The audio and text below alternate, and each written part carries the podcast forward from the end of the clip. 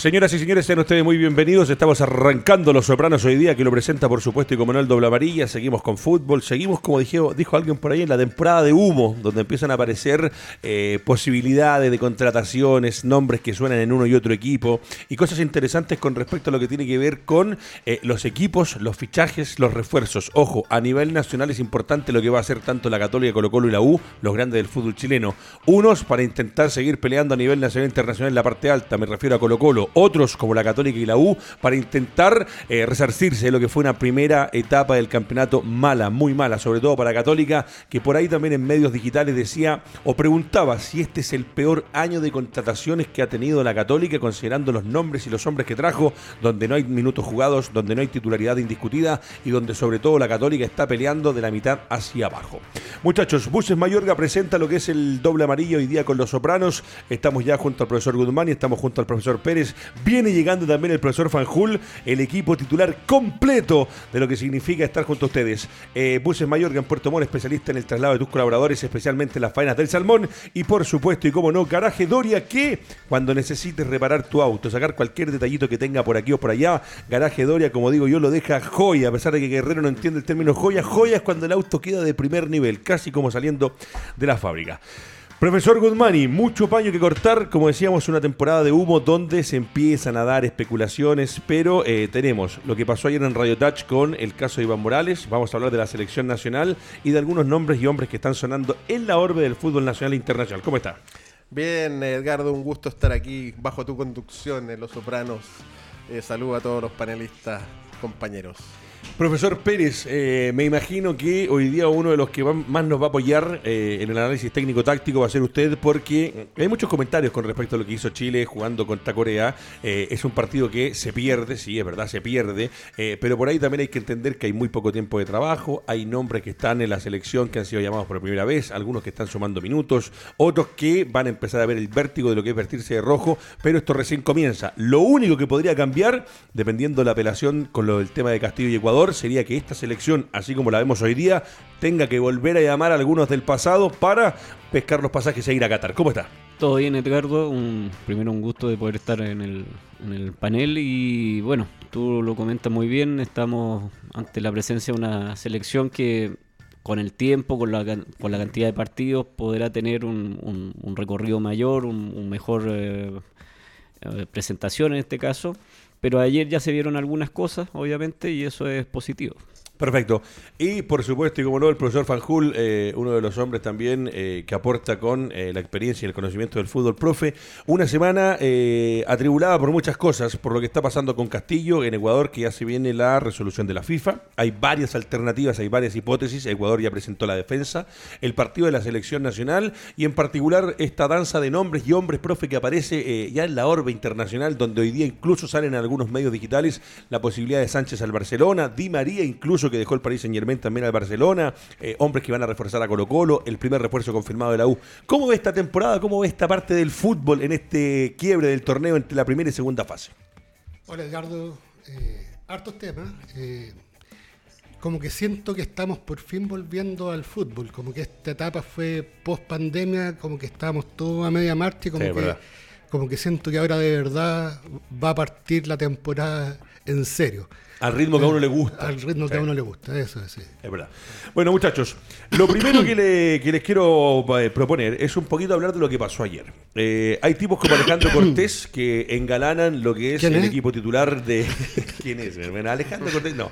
Eh, Alejandro Cortés, aparte de ser director de fútbol, director técnico de fútbol, de tener un campeonato que es uno de los más grandes a nivel de escuelas deportivas en nuestro país, se sumó al equipo de Radio Tacha ya un par de temporadas, junto a los muchachos que tengo acá el placer de hoy día conducirlos.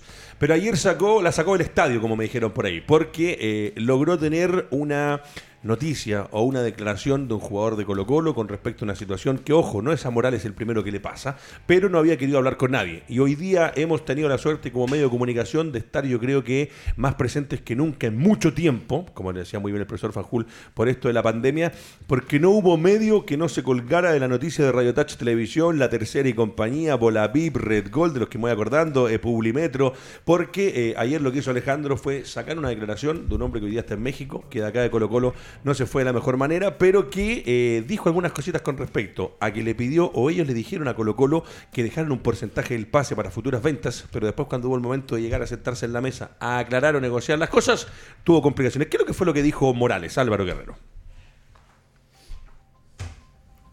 Eh, Iván, mira, eh, no nos gusta poco salirnos de la cancha, pero te la tengo que preguntar porque es noticia. La demanda Colo Colo es más por plata o sobre todo por un tema de no sentir valorado todo lo que tú hiciste por Colo Colo para la transferencia el año pasado. No, no, no, creo que es porque algo que corresponde y la verdad obviamente yo siempre he tenido la, mejor disposición, todos saben que cuando me fui yo pedí eh, dejar el, el 80% de, o sea, que me vendan solo con el 80% y dejar un 20% a Colo Colo para una futura venta, pedirme, porque ellos no sabían que yo terminaba contrato, entonces si yo seguía los seis meses, eh, yo me iba libre, Colo Colo hubiera quedado sin nada, entonces como que por ese lado yo siento que fui claro con ellos, les dije, hey, me voy ahora, o si no, en verdad Colo Colo va a quedar sin nada, y era una forma para mí de agradecer a Colo Colo todo lo que hizo por mí, todo lo que me enseñó. Entonces, yo fui el que nosotros, o sea, yo, mi representante y todos fuimos a decirle a ellos, hey, mira, termino el contrato a mitad de año, eh, si no me venden ahora, mm, van a quedar sin nada, entonces, por favor, eh, arreglemos esto y todo. Entonces, la, la, la venta no fue alta, pero por eso lo mismo dije, hey, dejen el 20% a Colo Colo para que en una futura venta sigan recibiendo dinero de, de, mí, o sea, por todo lo que hicieron, fue como algo de agradecimiento. Entonces, cuando va y les pedí que te paguen lo que corresponde de esa transferencia, eh, como que te hagan problemas no es lo que uno espera, pero, pero nada, ojalá se solucione pronto y que no haya problema en eso. Gracias, Iván. No Ahí está. A ver, voy a partir con, eh, con el profesor Goodmani. ¿Qué le deja esto, profe? Porque hay una forma en que el jugador dice, yo, por esto de sentirse colocolino, ojo que los jugadores, yo no sé cuántos lo hacen hoy día, los jugadores actuales, va y dice, esta institución que me dio tanto, muchachos, hagamos esto para que salgamos todos beneficiados el día de mañana, una futura venta que ha pasado con cuántos futbolistas, y hoy día sale en la orbe de, del fútbol en general y a nivel nacional causó sensación esta noticia. ¿Qué le parece? Es una opinión personal, eh, Edgardo. Por supuesto, todas las opiniones son personales, pero eh, creo que esto se enmarca dentro de lo nebuloso que es el tema de las transacciones de los jugadores. Eh, los términos de contrato, los seis meses que hay entre prórroga, digamos, de, de, que me pueden contratar libre o me pueden contratar con algo para que quede el club, eso debería estar súper establecido desde antes. Me imagino que sí lo está, pero si yo como jugador o el club como empleador tienen que empezar a negociar cómo va a ser esa salida es porque no está tan claro. ¿no? Y en ese sentido la, explicación que hay Iván eh, a mí me parece igual confusa. Me parece confusa porque si él dice que eh, yéndose antes hay un 20% que va a quedar para el club y el resto se supone que es para él, eh, no entiendo qué le tiene que pagar Colo Colo a él, digamos, o cómo es ese pago o quién le paga a quién. Eh, eh, Francisco quizás sabe mejor eso, se le paga al club y se le da el 80% al jugador y el 20% queda para el club. Hay que ver, hay que entender eso, pero... No es, eso. Eh. todas las transferencias tienen un derecho para el jugador. Normalmente está estipulado en los mismos contratos. O sea, yo creo que al revés de lo que tú dices, yo lo veo poco nebuloso en ese sentido. Como se cumple ya es otro cuento, pero el 80-20 que habla Iván es el monto de la, de la pertenencia del pase. 20 para que quede en Colo Colo, 80 para el nuevo que compra. 80 para el nuevo que compra. Eso es un tema. Mm. Y de ese monto X, por el 80%, el jugador tenía derecho a un, a un derecho de transferencia, valga la redundancia, del 10%. Perfecto. ¿Ah? Y ese 10% es el que en cada transferencia de jugadores se, normalmente se da. Y digo normalmente porque puede haber casos que sea distinto y eso sí es negociable. Hay jugadores que con tal de irse renuncian a ese 10%, hay jugadores que piden un poquito más cuando lo mandan a un mercado que no es de, su pleno agrado, etcétera. ¿eh? Pero es el 10% que está peleando Morales. Eh, yo creo que esto tiene varias patitas, perdona Pancho que me haya adelantado. Eh, la primera patita es lo primero que dice Morales. Colo Colo no sabía que mi contrato terminaba. es, una cuestión inaudita. Eso sí lo veo nebuloso, eso lo veo negligente, eso lo veo eh, inconcebible. O sea, ¿cómo Colo Colo, el supuesto club más grande del Chile, no va a saber que una de sus eh, mayores figuras de, sus activos, eh, terminaba contrato? Eh, es normativa FIFA que todos los contratos tienen una duración. Eh, la gente piensa que esto es un mundo ajeno al normal, pero esto es el equivalente a los contratos de trabajo de, de plazo definido.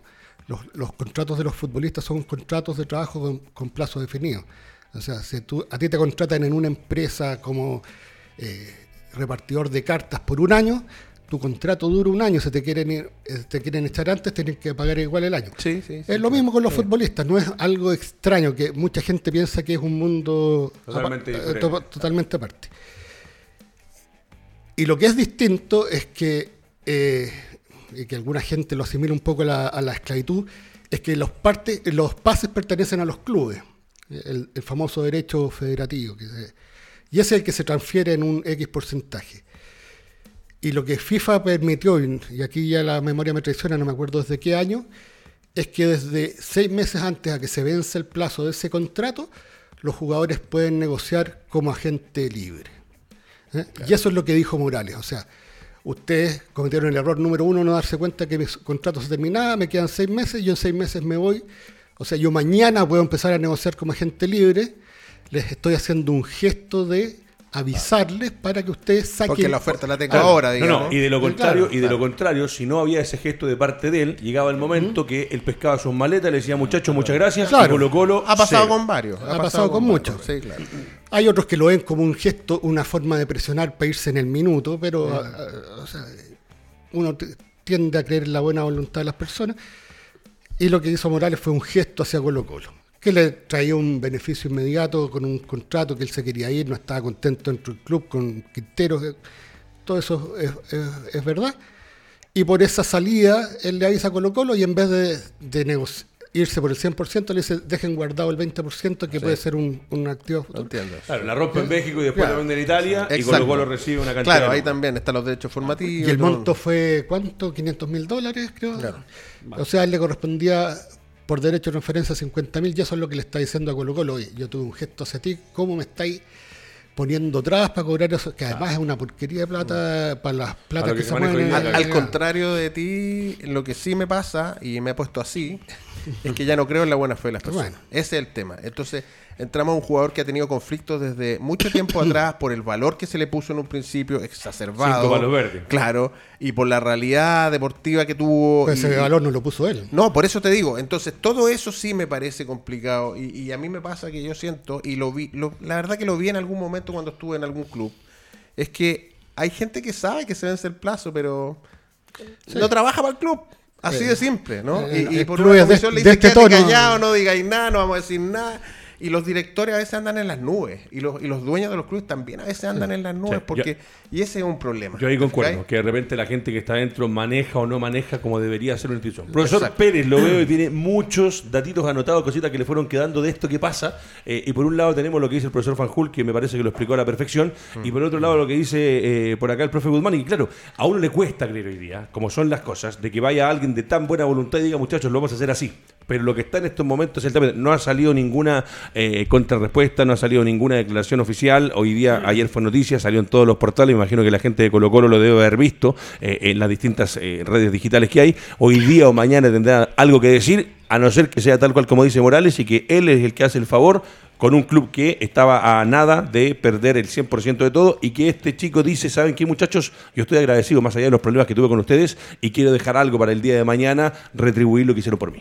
Claro, yo compartiendo un poco lo que decía Francisco en este caso, eh, yo no, no, no, no consigo que un club profesional tenga que llegar a que un jugador haga gestos prácticamente, haga un gesto de dejar algo para el club y ese club no sepa que un jugador eh, termina contrato. O sea, es sorprendente que en el fútbol, o sea, en el fútbol nacional puede pasar cualquier cosa, pero a uno le sorprende que Colo Colo, un equipo eh, grande del, del- del país, le pasen este tipo de cosas. O sea, es un llamado de atención también para lo que va a venir. O sea, Suazo, jugadores que, que supuestamente pueden ser vendibles. ¿eh? Y creo que Gabriel también lo ha, lo ha señalado por ahí en algún momento que siempre la idea es dejarle algo a, a Colo Colo. Pero yo creo que no puede estar dependiendo de, que el jugador esté atento. No sé si el jugador, el representante en este caso, tiene que estar atento a ese tipo de situaciones. Entonces, eso a mí me llama poderosamente la atención que en, en un fútbol moderno siga, siga sucediendo ese tipo de situaciones.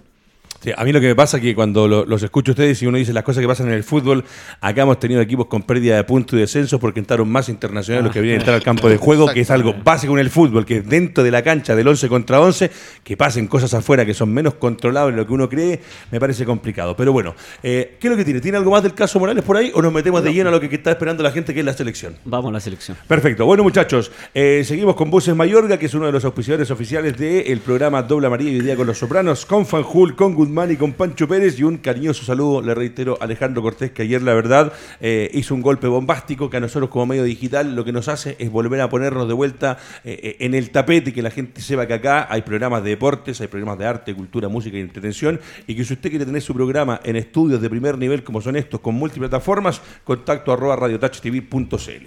Para cerrar, Edgardo. Dígame, profesor, por favor. ¿eh? Y un poco tocando lo que decía Pancho, eh, nos extrañamos de las negligencias de los dirigentes, pero la verdad es que hoy en día es, es- es más extrañable que, que actúen como que corresponde. ¿ah? Tal cual, Eh, eh, eh, el opuesto del caso Morales, eh, hay clubes que quieren rescindir jugadores y se sorprenden de que les queda un año y medio más de contrato. ¿ah? Sí, claro. ¿Ah? Y eso lo hemos visto recientemente en otros clubes, entonces no es tan raro lo del caso Morales que se hayan sorprendido que se Sí. les... Y por ahí lo vamos a tocar en un ratito más porque Sí. vamos a hablar de refuerzos con respecto a lo que dice Colo Colo. Y Colo Colo hoy día, eh, voy a adelantar una- un par de jugadas, pero Colo Colo hoy día, para traer refuerzos de carácter internacional, tiene que a uno de los que tiene eh, dejarlo casi que en la banca, rescindirlo o pe- esperar venderlo. Se lo voy a decir así de simple. Santos, también. Santos no tiene posibilidad de salir, no hay ni una sola oferta y con lo paupérrimo como hemos estado, Colo Colo hoy día tendría que dejarlo sin inscripción para el segundo semestre, sin jugar, pagar el sueldo del jugador y esperar que alguien de alguna parte del mundo diga, ¿saben qué? Me lo traigo yo. Pero bueno, profesor Pérez, voy a partir con usted. Eh, con De Paul, con eh, Mesatú, con Díaz, con Kusevich, con Ibacache, con Medel, con Valencia, Núñez, Alarcón, Meneses y Brereton. Es un once que pone la selección nacional para salir a jugar, ojo, vuelvo a repetir, en el primer partido de la era Berizzo, más allá de que a usted no le guste o no, nosotros queremos concentrarnos es el que llegó, es como el presidente de la República, se hizo cargo del país y hay que apoyarlo. Al director técnico de la selección nacional, lo propio, más allá de que usted comparta o no. ¿Qué le dejó en líneas generales el partido, este Chile nuevo, estos pocos días de trabajo, una selección que, ojo, a mí no me vengan a decir que la armó Berizzo, que le haya podido meter un par de nombres es una cosa, pero seamos transparentes, muchachos, que acá había eh, alguien que dijo este, este y este, esta es la selección. Profesor Pérez. Bueno, comparto lo que tú dices, Edgardo. Yo creo que es en la, en la nómina o la- los jugadores que están acá, obviamente hay muchos que no son no son de Berizo, pero ya el, el 11, seguramente de, de esa cantidad, con lo que hablábamos con Claudio también, eh, ya es el, el equipo de, de Berizzo, y, claro, lo que él quiere, lo que él pretende. Entonces, dentro de aquello, obviamente, notamos algunas, algunas situaciones, lo conversábamos también, el tema de la intensidad, el tema de, la- de las coordinaciones para, para generar ataque, la presión en algunos determinados eh, puntos de la cancha. Ese tipo de situaciones nos hace recordar algunos procesos exitosos del fútbol chileno, pero también, como tú bien lo, lo mencionas, es- está iniciando, hay que, hay que apoyar, hay que, hay que pensar que esto es el primer partido también. Y lo, yo creo que hay algo fundamental. A nosotros como, como país o como fútbol chileno nos, nos, nos debe interesar jugar contra equipos como Corea del Sur, que son primero mundialistas y segundo tienen una intensidad, un ritmo distinto. Y eso, y eso yo creo que fue durante todos los 90 minutos, Sí, más señor. allá de quedarse con uno, con un jugador menos, en el caso de la expulsión de Ibacache, yo creo que se vio una situación de querer competir, de querer presionar, de querer generar duelo. Muy interesante para mí entender lo que, lo que desarrolló el, el lateral, en este caso me, me- Mesatú, si no me equivoco. El, el-. Claro, eh, que no solamente jugó de lateral, sino que después en el segundo tiempo terminó jugando un poquito más adelantado, casi como un, un volante o un puntero por, por derecha. Y eso yo creo que es positivo, obviamente, de, de poder verlo y eh, competir. ¿ah? Competir contra un equipo que va a estar en un mundial. Nosotros no sabemos bien lo que va a pasar con la selección, pero sabemos que quedamos eliminados. La realidad es que quedamos eliminados. Entonces, todo lo que sea intensidad, ritmo de juego, yo creo que es beneficioso para, para la selección. Sí. Profesor Guzmán, y dos cosas. La primera, eh, a la gente, que a veces cuando hablamos de, de que nosotros somos un programa de fútbol y se entiende, acá hay un equipo que está en un mundial. Partamos por eso, más allá de que uno lo mire todavía como, como en menos, por decirlo de una u otra manera, eh, pero estamos hablando de un rival que hoy día está buscando, en el caso de nosotros, un tipo de sparring para hacer sus partidos de preparación, que había perdido con Brasil, ojo, con un Brasil que está candidato a ser campeón del mundo, junto con Argentina y un par de Y selecciones no con el europeas. equipo titular. y no con el equipo titular. Lo guardó y hoy para día este lo enfrentamos nosotros y eh, algo te deja. Y segundo, eh, lo que dice el profe Pérez, que a mí me cuesta de repente entender cuando en esta selección algunas cositas se vieron. Y uno dice, este tipo que llegó a hacerse cargo, Berizzo, no tuvo nada de tiempo para trabajar, pero en, no sé, en una charla o en alguna práctica previa a este partido, algo marca. Y a veces dice, uno dice en equipos del fútbol nacional, no, es que hay que esperarlo, que cinco fechas, que ocho fechas, que diez fechas. ¿Cómo se marca la diferencia realmente entre un tipo que tal vez, con la claridad que Berizzo les habrá hecho las cosas a los muchachos, algo plasmaron dentro del terreno? Sí. Dos cosas muy interesantes con lo que estás diciendo tú, que era justo lo que iba a apuntar. Eh, yo vi una propuesta, Sí, había algo. algo diferente. Parecía un 4-3-3 clarito, como lo mostraron ahí, pero era un 4-5-1, de repente había línea de 3 atrás porque lo- los centrales abrían y Medel o Alarcón se metían al medio, los laterales estaban Un muy arriba. 4-1-4-1 es como lo definieron. Eh, Exactamente. Hay- había harta movilidad, había harta intensidad. Obviamente que faltaban ajustes y les duró un rato, ¿no? Por decirlo así. Pero si nos vamos a los partidos, y a mí esto, esto es algo que me, me interesa mucho, eh, tengo reparo en algunos ejecutantes. ¿Ah? Em, ¿Por qué Meneses si estamos planteando un nuevo proceso o es porque podemos jugar el Mundial? Aún así lo cuestiono, pero igual.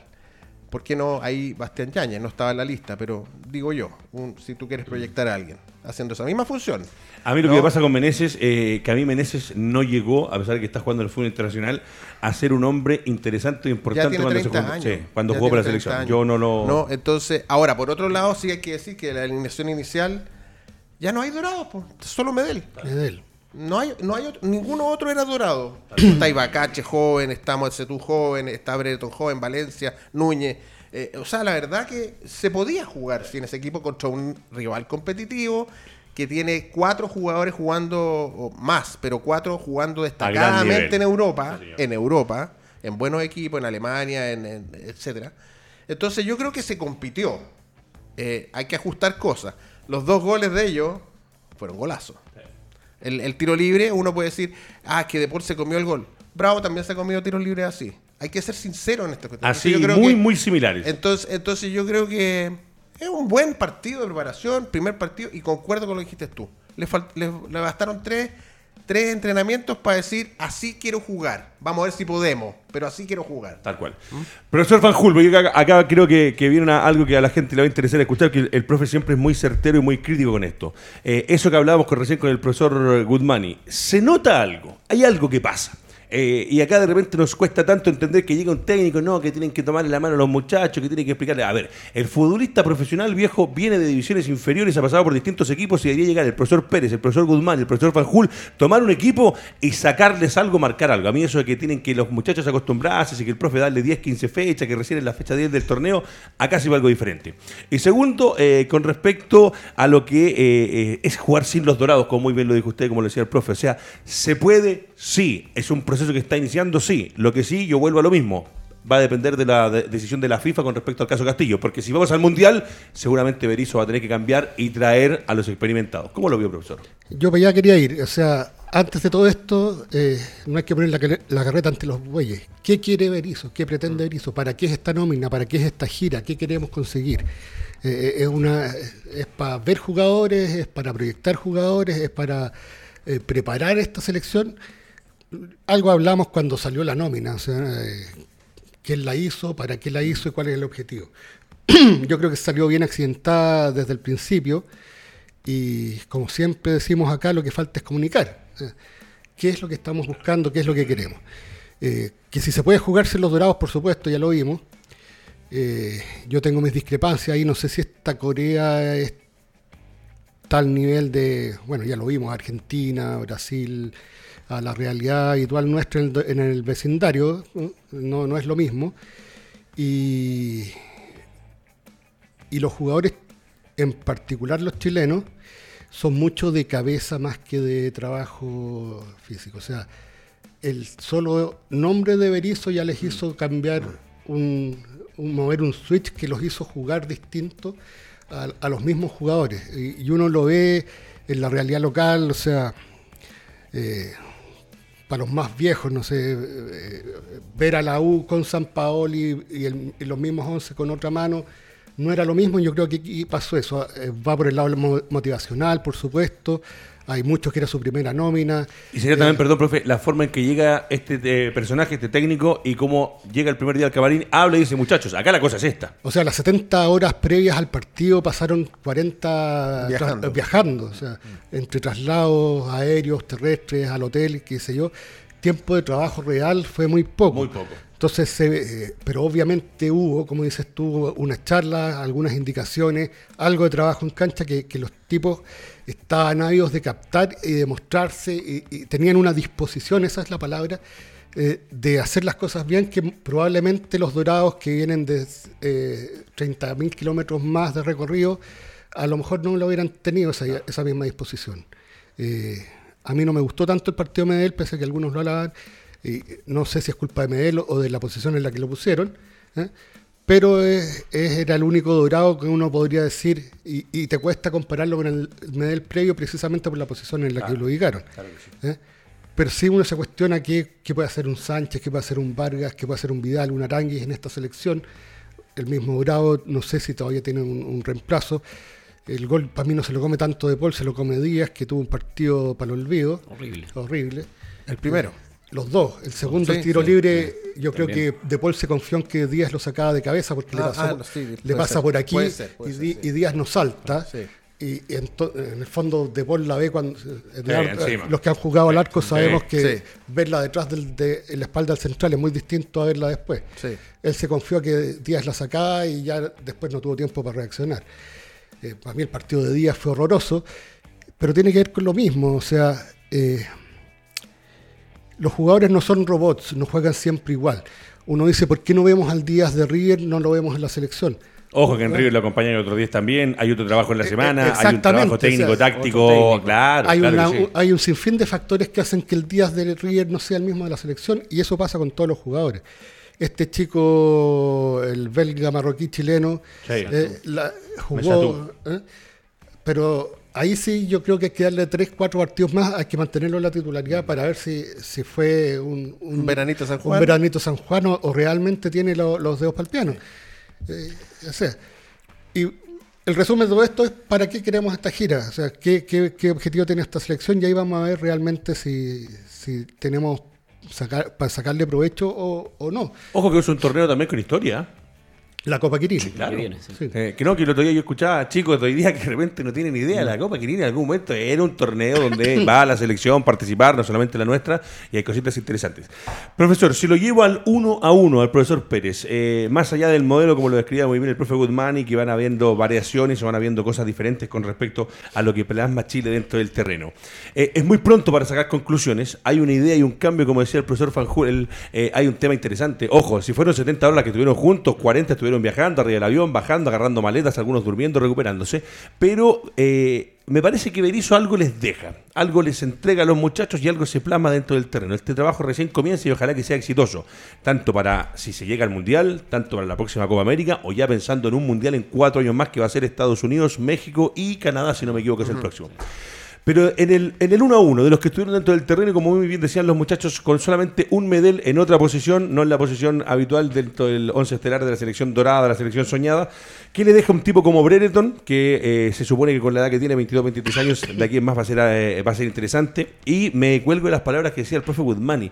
Con Valencia me pasa que mientras a Valencia él quiere jugar, donde lo pongan él quiere jugar, pero mientras no tengamos la chance de verlo realmente donde juega Valencia, va a ser muy complicado.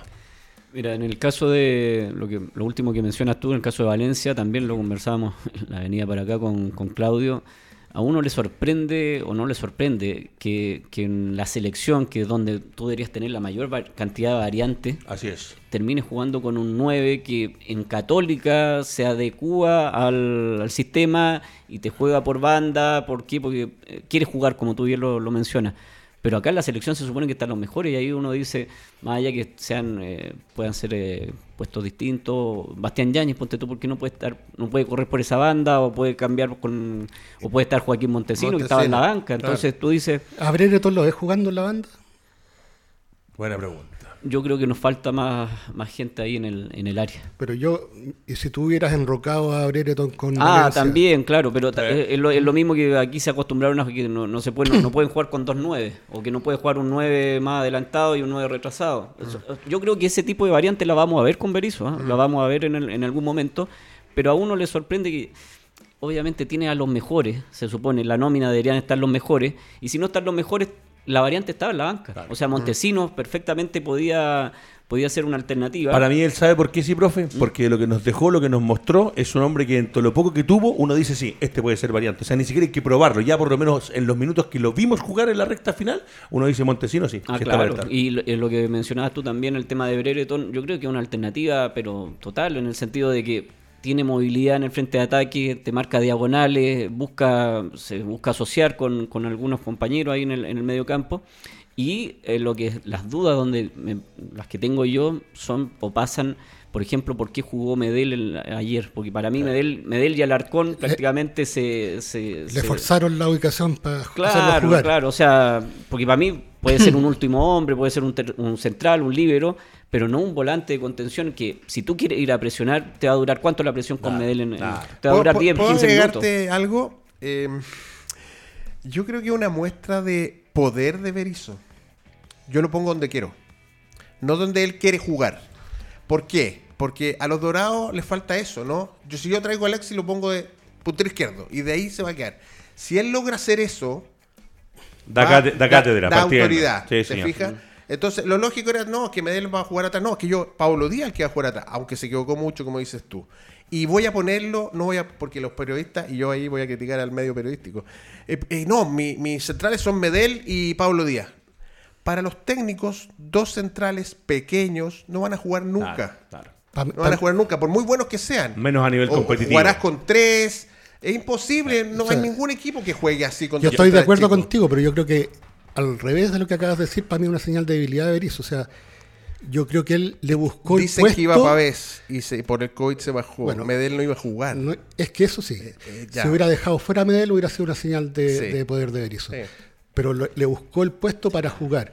Yo creo que en el puesto de Medel ya casi no tiene cabida Medel, porque están saliendo los Sierra Alta, los, los Claro. Kusevich, el Díaz. Sí, y aparte, profe, que cuánto tiempo viene jugando en el Boloña, que viene jugando ya en la otra posición. Que o sea, juega bien, en- en- si no, no, por eso. dice, pero- pero- Estoy 100% de acuerdo, pero respaldo lo que dice el profe. O sea, ya no, en ese espacio, ponerlo ahí es volverlo después de cuántos partidos de una temporada en Italia, donde hay Copa Italia, Copa, el campeonato de la Liga, todo por la selección clasificatorias, y ahora sacarlo de un par- después de cuántos, 50 partidos, a volver a esa posición, me parece muy difícil. Así es. Bueno, muchachos, voy a seguir avanzando porque hay algunos que entraron, algunas modificaciones de, aparte de los que nombramos, donde en alternativas estaba Sebastián Pérez, entró Eugenio Mena, entró Joaquín Montesinos, Ronnie Fernández, Zacarías López quedó en banca, Víctor Felipe Méndez en banca, Pablo Galdames ingresó también, Francisco Sierra Alta, Óscar Opaso, Darío Osorio, Gonzalo Tapia y Jason Rojas. Parto con usted, profesor Pérez. De los que ingresaron, de los que están en banca, uno se da cuenta, como dice el profe Guzmani, que se puede jugar sin los dorados porque hay que pensar un cambio, porque hoy día las selecciones internacionales, el porcentaje de edad y el rendimiento que te da chicos de 23, 24 años versus los de 30 y tantos es distinto y en un mundial se nota. Pero entraron varios de los que entraron. ¿Cómo vio usted los hombres de alternativa que hoy día tiene Berizzo y más que Berizzo la selección nacional? Yo, de, los que entraron o los que ingresaron en este caso, eh, bueno, Eugenio Mena yo creo que es un jugador ya probado, ya que- que compite en la Liga Argentina, que es importante en, en Racing en este caso. y- Alternó con los dorados también. Exactamente, Exactamente. Es, es parte de esa, de esa generación y que creo que ubicarlo, que entre de reemplazo, obviamente está aprobado, o sea, va a cumplir, no debería tener inconveniente. Ayer no, no creo que haya tenido ningún inconveniente, porque hubo que adaptar la situación después de la expulsión de, Así es. de, De Ibacache. de Ibacache. Eh, Montesino para mí es una alternativa más que válida, un jugador que está con personalidad, con, que tiene cosas distintas obviamente en el, en el recorrido, en el, en el en el uno contra uno. Obviamente él prefirió ubicar a, Diego Valencia. Lo que a mí me sorprende muchas veces es el tema de Galdame. O sea, Galdame, as- estamos claros que la nómina no la hizo Berizzo, ¿ya? pero ahora lo, lo ubicó, lo, lo hizo ingresar. Yo creo que hay otro tipo de variantes. Él quiere ver a todos seguramente. Me gustaría que hubiese entrado, por ejemplo, Víctor Méndez, Víctor Felipe Méndez. Eh, Creo que le habría dado otro tipo de situaciones. Por ahí hay algunas estadísticas en el caso de Galdame. O alguna situación que comentan algunos periodistas en este caso, que no, entregó ni un compase bueno. Hay cierto resquemor también con Galdame, ¿ya? está, está jugando en Italia, un equipo que, descendió, pero a, mi entender yo creo que es para probar, uno quiere probar a jugadores distintos que le puedan dar otro tipo de situaciones. No sé, Galdame no ha tenido nunca la fortuna de tener un partido bueno por la, por la Sí, selección. por la a, selección no, a mi sí, entender. Y lo, ulti- y lo último que no quiero, no quiero que se me pase de largo, Berizzo tiene que manejar mucho el tema de, la- de las relaciones y de la conducción de grupo.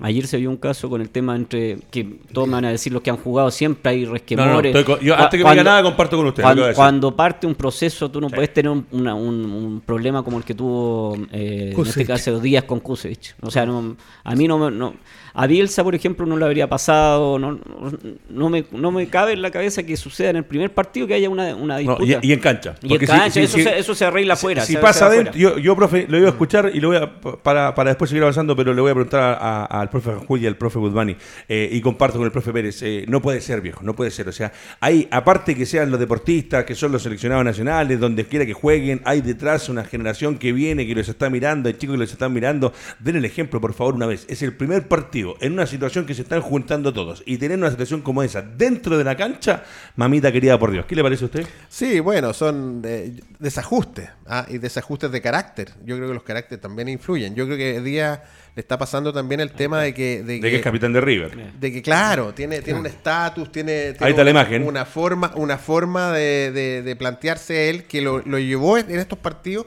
y en la selección en general a cometer errores por querer hacer Y se, pa- y te porque- separa el coreano. güey. porque, porque quisiera hacer más cosas de las que de las que puede, ¿no? Sea, es, Eh, es Díaz el que se sale de- sí, de-. Sí, Sí, Al que claro. se le acaba la tortuga es Claro, Díaz. claro. entonces yo creo que ahí Berizzo los tiene que agarrar, imagino que internamente va a haber una conversación. Eh, pero bueno, yo, yo también con respecto a lo que estábamos hablando de los jugadores que entraron, yo, yo me gustaría poner los ojos en, en lo que puede hacer un Jason Rojas, por ejemplo. Porque es un jugador que no está siendo titular en su equipo, juega en otra Pero cuando posición, entró, andaba pero, bien, pero bien. físicamente, por lo que ha mostrado, yo creo que es un jugador que es joven, que son los que también la selección tiene que probar cómo andan. Me parece una cosa que quería decir de, de lo que hablamos antes. Lo que me pareció de la selección, a pesar de que, por ejemplo, Becache lo, lo, lo, lo expulsan por un mal control, es que había buena calidad técnica. El belga tiene buena calidad Mm, técnica. bien, ¿no? Eh, quizás no se proyectó ni desbordó tanto como uno espera de Isla. No es Isla, pero controlaba bien, daba buenos pases, se movía bien a los sectores. Y Bacache también con su potencia y todo tiene bastantes recursos. Y así vamos poniendo distintas cosas. Alarcón yo lo vi presionando casi con los delanteros en un momento.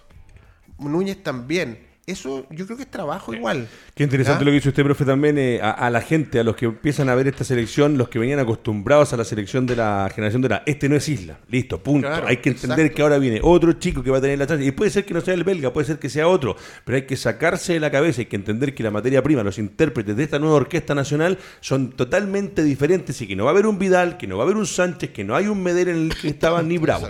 Profe, para terminar con esto, eh, lo de los chilenos dentro de la cancha, esta calentura, estos pechazos, eh, o el pechazo de Díaz más bien, porque fue Díaz el que lo hace, y de los que ingresaron, que lo decíamos que fue Mena, Montesinos, Ronnie Fernández, eh, Galdames y Jason Rojas. Bueno, primero lo de Díaz, yo creo que se le fueron los humos a la cabeza. Es lo que decíamos al principio, la- el tema de, de cabeza es súper relevante en el jugador chileno. Y el uno de los principales creadores de Corea fue Díaz. O sea, la, la cantidad de opciones de, de- de jugadas de peligro de los coreanos fueron de Díaz increíbles. Y yo creo que eso genera un poco la, la puteada de, de, Puse- de Kusevich, porque Sí, claro, está. eh, estaba jugando, entonces en algún minuto le haber dicho, ya corta el huevo. No, Sí, estoy de acuerdo. ¿Eh? Y, y Díaz, en vez de asumirlo, se. Oye, calentó. eh, ¿cómo me venís a, a- a cuestionar a mí, más o menos? Y eso es porque se le fueron los humos en la cabeza y ahí va, vamos a tener que ver la, la mano de Erizo, a ver cómo. cómo Pero es una oportunidad. ¿ah? ¿Ah? Siempre vemos el lado negativo. Es una oportunidad para que Berizzo muestre si tiene Por, la su- rienda, por eso te digo, ahí, se- ahí vamos a ver las Exacto, manos. exacto. eh, que vamos a ver cuándo el viernes el próximo partido. Si no apareciera Díaz. por- a si no apareciera Díaz, por ejemplo. ¿eh? apareciera Claro. Kusevich Medel o Sierra Alta. ¿te fijas? Sí. Ah, no, yo creo que está bien. Está bien, claro. Eh, No, hay porque- inamovibles todavía. Porque exactamente, no hay inamovibles, no hay reemplazables, acá no hay ninguno que esté en nivel de lo que estuvo en algún momento. Sánchez en el. Barcelona, Bravo en el Barcelona, porque acuérdense, mucho se le olvida que Claudio Bravo estuvo en el Barcelona, eh, Arturo Vidal en su mejor momento jugando en el Bayern Múnich, o sea, En la- ojo con eso muchachos. La Juve, sí. En la Juventus también a primer nivel. Yo en el- lo, de la- lo último de la selección quería marcar una, una situación. Yo creo que el- en lo que sea Berizzo, porque todos comparamos Berizzo Bielsa o, o, o San Paoli, porque más o menos la misma misma, de la misma cuerda. Yo creo que hay que tener eh, paciencia y saber Sí, un claro, poquito de sí. fútbol, obviamente, y saber que lo de Berizzo es más o menos lo que se vio ayer en cuanto a presionar, la recuperación de balón, eh, tratar de recuperar rápido para encontrar mal parado al rival, por ejemplo, ese tipo de situaciones. Lo que le va a tener que agregar, y ahí es donde pasan mis dudas, es en la generación ofensiva, cuando un, un rival se meta atrás, eh, se organice defensivamente y tenga que romper ese bloque bajo. ¿Cuáles son las variantes? Exactamente, que es más o menos lo que le pasaba, no sé, en Paraguay o en O'Higgins de repente. Él se, los equipos de él se ven muy bien presionando, con las, con las marcas bien encima, controlando al rival, pero obviamente cuando el rival se mete atrás, yo creo que ahí está la, la gran Sí, Y ojo, que, eh, Bueno. que Paraguay, la, la- la parte de la experiencia de él allá es mm, para mí mala. o sea, Mala, no- mala, mala, mala de Sí. sí. Yo creo que la mayoría de la gente está esperando un poco eso, ver, ver reflejado a Bielsa, a San Paoli en esta selección, eh, más que en juego, en, en dinámica, en intensidad. ¿eh? Y por ahí algunos genios lo criticaron, pero eso no lo vamos a ver con seis horas de trabajo ni, ni en un partido. Eso se trabaja y, y toma tiempo. Y, y depende mucho de la disposición de los jugadores. Hay que ver cuáles van a ser las próximas Y nóminas. de la para- calidad de los Sí. jugadores ofensivos. Sí. So, cuando estamos hablando de esa parte, eh, la implementación de los jugadores también es importante. güey. Yo creo que en esta gira tanto no lo vamos a ver. O sea, si es verdad que esta nómina no la hizo Berizzo, que yo concuerdo que no la hizo él, no probablemente no vamos a ver tanto eso. Eh, estaba tratando, cuando nombraste a Jason Rojas, estaba tratando de hacer memoria que otro jugador en la historia de Chile ha saltado de ser suplente, suplente a, a- a la selección y, y ha realmente descollado. Y son poquitos, poquitos. Eh, Isla. el mismo Isla, eh, Carmona probablemente que Bielsa lo saca de... de- Eh, de- de- oye, Simeone ¿Ah? en Argentina. en Argentina. Pero, Sí, hay casos, hay hay, casos. hay casos, pero Claro. son, son poquitos y, y ojalá lo veamos. Del resto, Ronnie Fernández no nos pudimos ver mucho. Joaquín Montesinos, eh, la verdad, tampoco me sorprendió tampoco, porque no. es lo que yo ya, ya sabíamos más o menos que podía él ofrecer. Me gustó Ibacache, eh, pese a la expulsión. Eh, yo soy fan de Mena, me gusta Mena, pero yo está en la curva descendiente ya de su carrera. Eh, que otro Galdames no me gusta. El hermano debutó por México, creo, esta semana también. Eh, y yo creo que un poco es, eh, eh, y esto ya es una sens- sensación totalmente personal, eh, como que... hay- Simpatía del medio por la familia Galdame. por la Galdames, Sí, claro. eh, y, y un poco... Bueno, Está bien, está bien, está bien. Está bien. Marcelino Núñez no me gustó. Eh, yo creo que ahí hay una A- carencia... a- Algo pasa con Núñez, hay una brújula media extraviada Sí. porque eh, no solamente ahora, eh, en algún momento que lo pusieron en posiciones que no eran la de él, No hay un función nivel clara. no hay función clara y usted lo dijo acá en un programa y aparte que eh, de lo que lo vimos en Católica bajó el nivel, y está bien, los jugadores les pasa, pero acá Pero es un poco lo mismo que hablábamos de Díaz, o sea, yo siempre hago el paralelo, eh, yo soy hincha de la U, y en la época que jugaba Esteban Valencia, Esteban Valencia era un gran acompañante del 10. cuando juega con Leo Rodríguez. Jugaba con Aredes, Aredes, Valencia Raúl jugaba, Aredes. jugaba muy bien Valencia. Jugaba Leo Rodríguez, jugaba muy bien Valencia. Faltaba el 10 y Valencia tenía que echarse el equipo al hombro y, Y era desa- otro, sí, me acuerdo desaparecía, perfecto. Sí, desaparecía Valencia. Yo creo que a Marcelino Núñez le pasa algo similar. ¿eh? Cuando tiene, cuando tuvo en su mejor tono a Bonanote, cuando tuvo a Lulia Hueda en Católica, él la rompió y todos pedían a Marcelino Núñez en la selección en otras posiciones eh, probablemente, pero aquí cuando tiene la selección carece de esa función, de ese creador, y no es culpa de Núñez, porque él no va a ser el hombre que se va a echar el equipo al hombro, no en este minuto, y no sé si lo tenemos. A lo mejor Núñez en otra posición, en otra función, con un tipo que sí, la va a romper. Increíble lo que dijo el profe recién, eh, hablando un poquito de la Católica, haciendo un paralelo, pero lo que significa un jugador como Agüed en la Católica, que uno ve el medio campo de Católica después, aparte de las contrataciones, cómo cambió ese medio campo y cómo no brillaban los muchachos que tenía al mismo lado, eh, Claro. que acá lo de Saavedra en un momento, Saavedra. cosas por ahí. Bueno, muchachos, dejamos la selección y nos metemos en los últimos 20 minutos o 17 minutos. Un- un- por favor. Una pincelada, lo está diciendo él, porque, porque, por ejemplo, Méndez tiene esa cosa de ser un cerebro de equipo, Sí.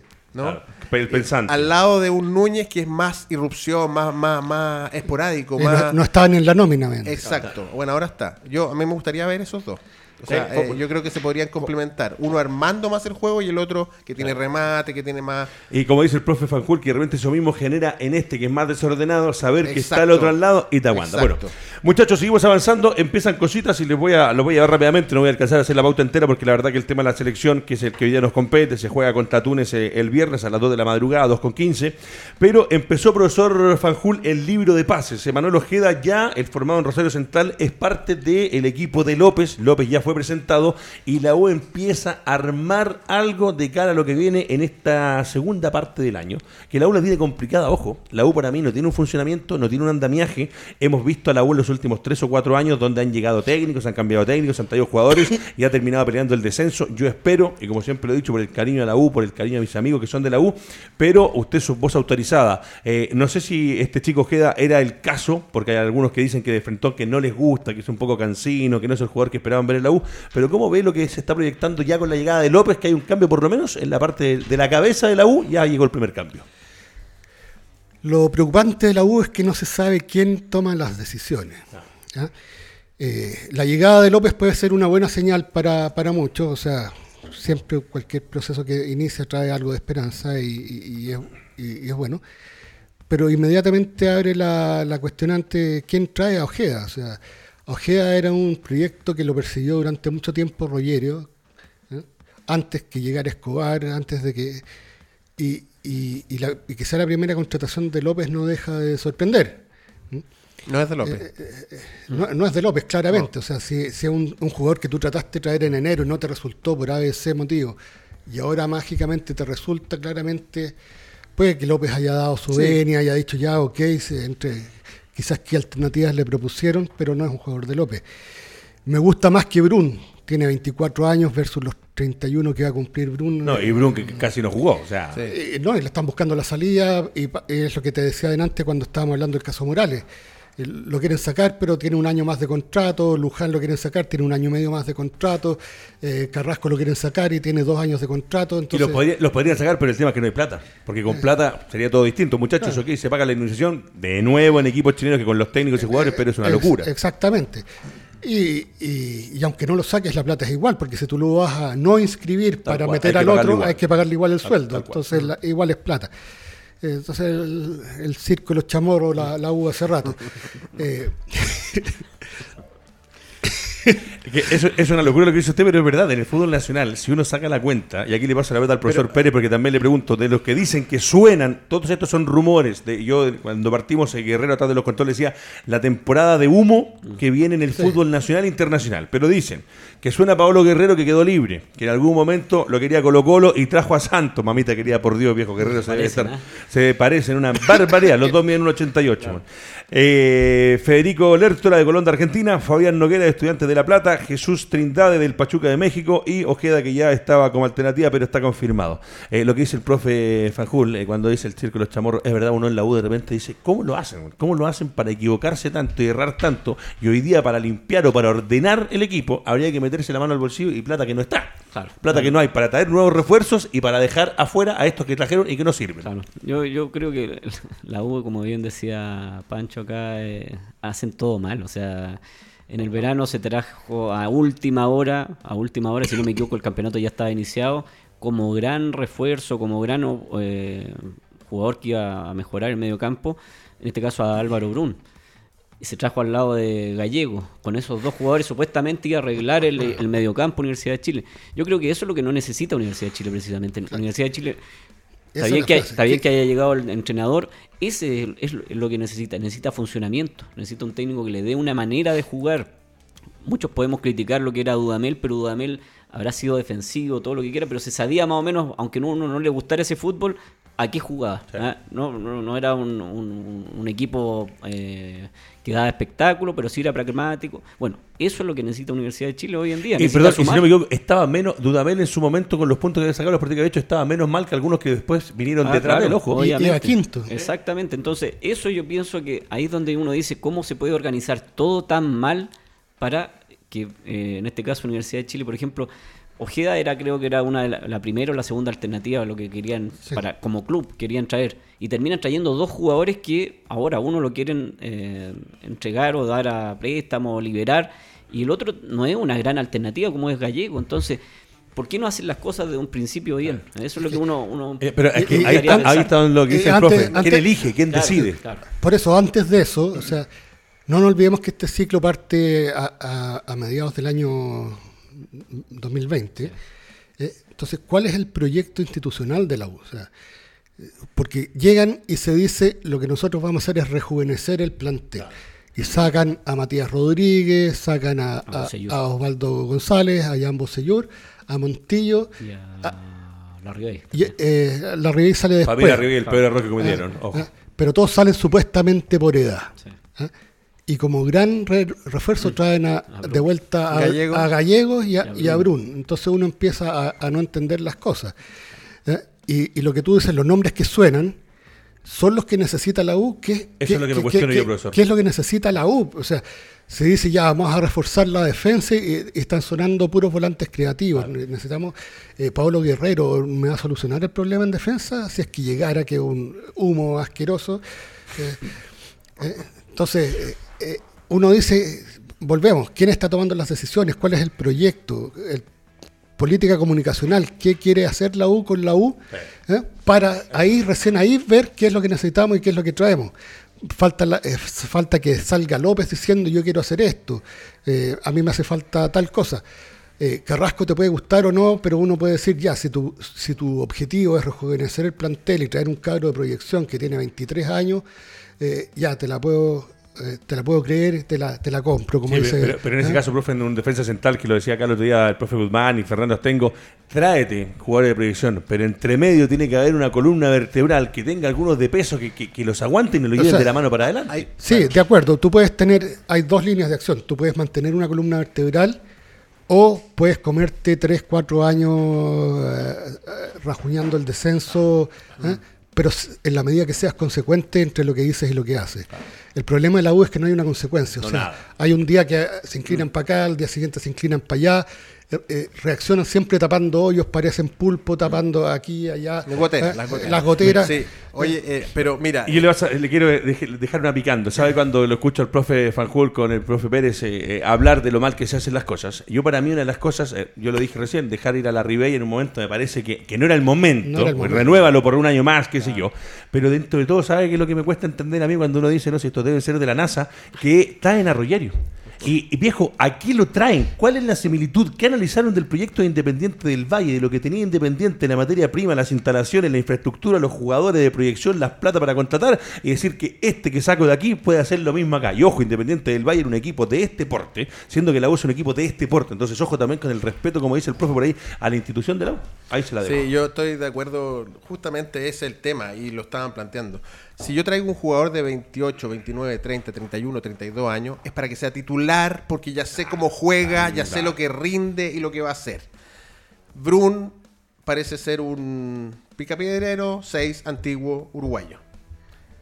Pero tampoco lo estás usando. Entonces ya perdiste un cupo de extranjero, viejo, etcétera, etcétera. Gallego, ¿qué esperábamos de Gallego a los 32 años? ¿Qué, qué esperábamos? Viene de vuelta. Eh, entonces ahí yo entiendo Carrasco, una apuesta, como decían, ¿no? Joven, ya, lo- un extranjero me ocupa, eh, lo pongo. O lo tengo en el plantel. Pero tengo que tener jugadores titulares. En la Católica pasa lo mismo. Traer a Melano, lo mismo. Yamil Asad es un poquito más joven. Pero no, lo no, estamos hablando de lo mismo, ¿no? El Estamos representante de proyectando- Melano lo Claro, quiero para mí. claro. Porque capaz que yo todavía pueda jugar en algún equipo Eh, profesional. eh, Santos. Tremendo. Santos, ¿para qué viene si está arriesgada? Yo me gustaría verlo los dos en cancha y ver cuál rinde más. Y uno es de tu casa, tiene 20 años, y el otro tiene 31 años y viene de afuera. Y lesionado entiendo. y sin jugar. Esas son las decisiones que también los técnicos están involucrados porque Quintero dio la venia para que llegara Amor. No me vengan con... O sea, perdón, eh, Santos. Eh, De alguna manera los técnicos avalan o no. A veces están medio impuestos, pero tienen que hacerse cargo. Y lo otro que quería decir, eh, que, que creo que es súper importante para cualquier técnico. No hay jugadores malos, malos, malos. Hay buenos, regulares. El tema es que yo tengo que potenciar a esos jugadores. Quizás Nahuel Luján no es una lumbera, pero yo lo tengo que tener físicamente a top, con mis preparadores físicos, con mis indicaciones, para que él rinda porque es un buen gambeteador. Lo mismo con Junior Fernández, lo mismo, etcétera, etcétera. Y si no, mucho gusto. Porque esa es la labor de un técnico. En fútbol profesional. Potenciar jugadores. Si nunca vas a tener a Messi, nunca vas a tener a Neymar, tienes que potenciar los jugadores que tienes. Y eso yo no lo veo. Sí, Estoy de acuerdo con Eh, usted. Eso es parte del técnico y es parte de la dirigencia también. Luján se sabía que era bueno para la noche. ¿Ah? O sea, vino advertido seis meses antes de que lo contrataran que el tipo era, Claro. eh, era socio vitalicio del, del- Pero sí, es lo mismo que pasó. ¿Cómo se llama este chico de Calera que era extraordinario? el Brian, Brian Rodríguez, ¿no era? Fernández. Brian Fernández. Sí, sí. Que después hoy día está perdido, cuando podría haber sido uno de los mejores jugadores sudamericanos. Y a los clubes que lo contrataron le dijeron, muchachos, este con Guerrero son buenos para la noche, maestro. todo, todo eso es, es aceptable, o sea, tú te la puedes jugar, de- tú dices ya, ok, yo sé los antecedentes, todo esto me la voy a jugar por este jugador.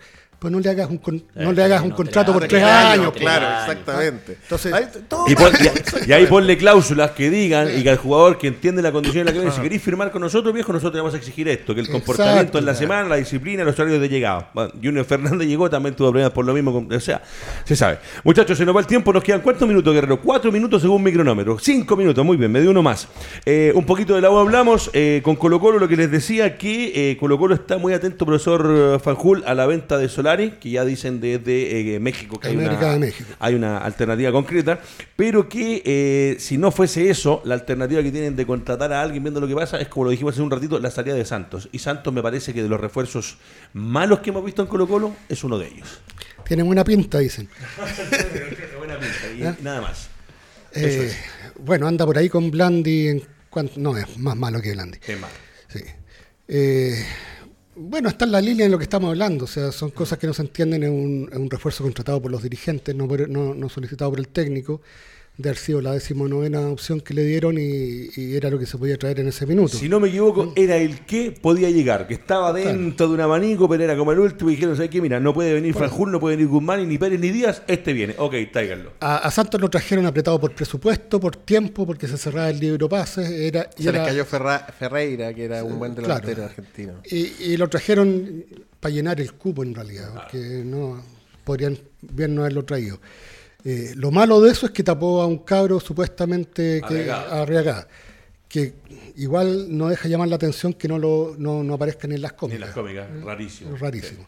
Bueno, y lo último, muchachos, que se me va el tiempo. Profesor eh, Pérez, en la Católica también eh, fue presentado Daniel González. Y una de las cosas, porque sigue buscando la Católica, eh, dicen que siguen buscando un central. Yo con la cantidad de centrales que tiene la Católica me cuesta entenderlo, pero con el nivel mostrado podría ser que trajera un hombre de peso a aguantar atrás. Se le fue Valver Huerta y la estantería atrás se le cayó a la Católica. Pero una de las cosas que podría cambiar si es que no hay nada nuevo en el horizonte es que Dituro ya está presentado de vuelta en la Católica, estaba préstamo en el Celta de Vigo y que no saben si es que hay o no alternativas concretas para que se vaya. Pero desde la precordillera dicen que les gustaría que Dituro fuese el nuevamente titular arquero bajo los tres palos. Bueno, si se concreta lo de Dituro, se, se mantiene en, el, en, Católica, yo creo que ganan demasiado. Un jugador que estuvo, de haber jugado, si no me equivoco, jugó todos los partidos de la liga por el Celta. O sea, un arquero súper probado que por distintos motivos quizás no lo pudo comprar el Celta.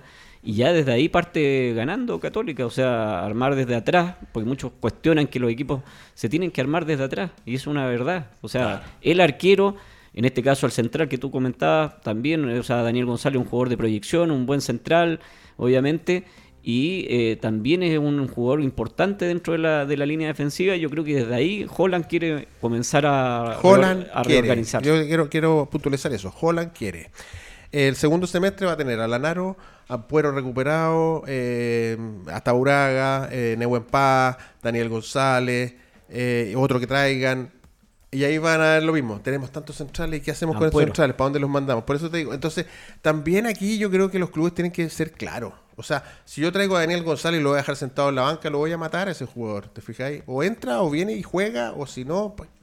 Eh, Para eso refuerzo al equipo. Si no, compro y sé clarito y mira, lo vamos a traer, viene recién recuperando una Exacto. lesión, lo vamos a sacar. Eh, eh, Dituro, arquerazo.